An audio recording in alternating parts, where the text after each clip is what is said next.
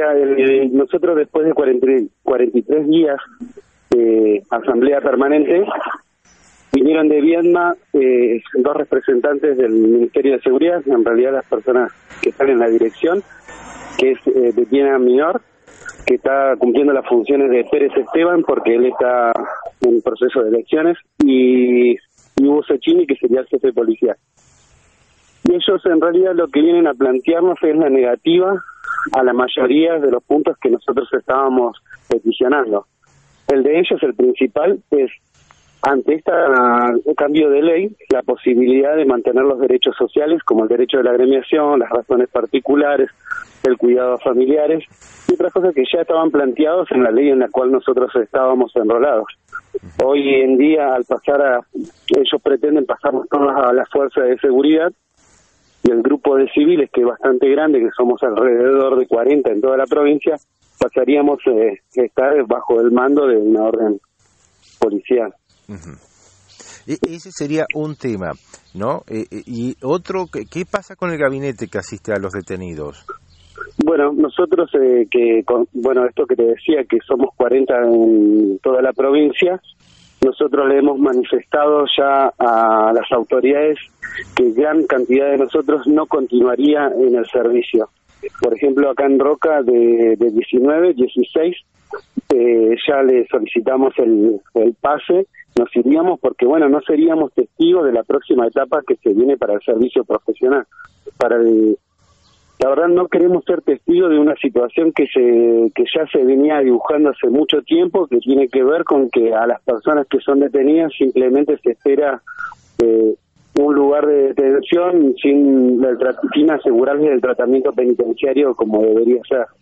Eh, eh, ¿Son eh, eh, suficiente la cantidad de profesionales para la cantidad de detenidos? No, mira, ese era uno de los puntos que nosotros venimos peticionando hace mucho tiempo, hace cinco años, que nosotros al, en el penal de Roca nosotros tenemos, la verdad, faltantes de profesionales, pero en el resto de los establecimientos eh, de los establecimientos penales es muy mínimo el número de profesionales que tienen. En Chipolete tenían dos profesionales, igual que en Cholechuel, en Vierna y en Bariloche tienen un grupo muy reducido de profesionales, lo han venido cerrando, la gente que renunció no se ocupó de esos lugares. La verdad que el estado de ocupación de técnicos y profesionales en las provincias es bastante crítica. Ese era uno de los puntos que nosotros venimos reclamando hace tiempo y lo venimos haciendo de manera grupal y colectiva,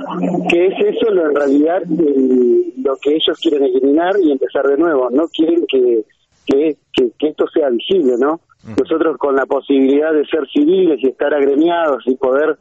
eh, manifestar eh, nuestra situación laboral, eh, ellos han planteado una nueva estrategia que, que plantea pasarnos a todos los profesionales, al que quiera y al que no quiera, a,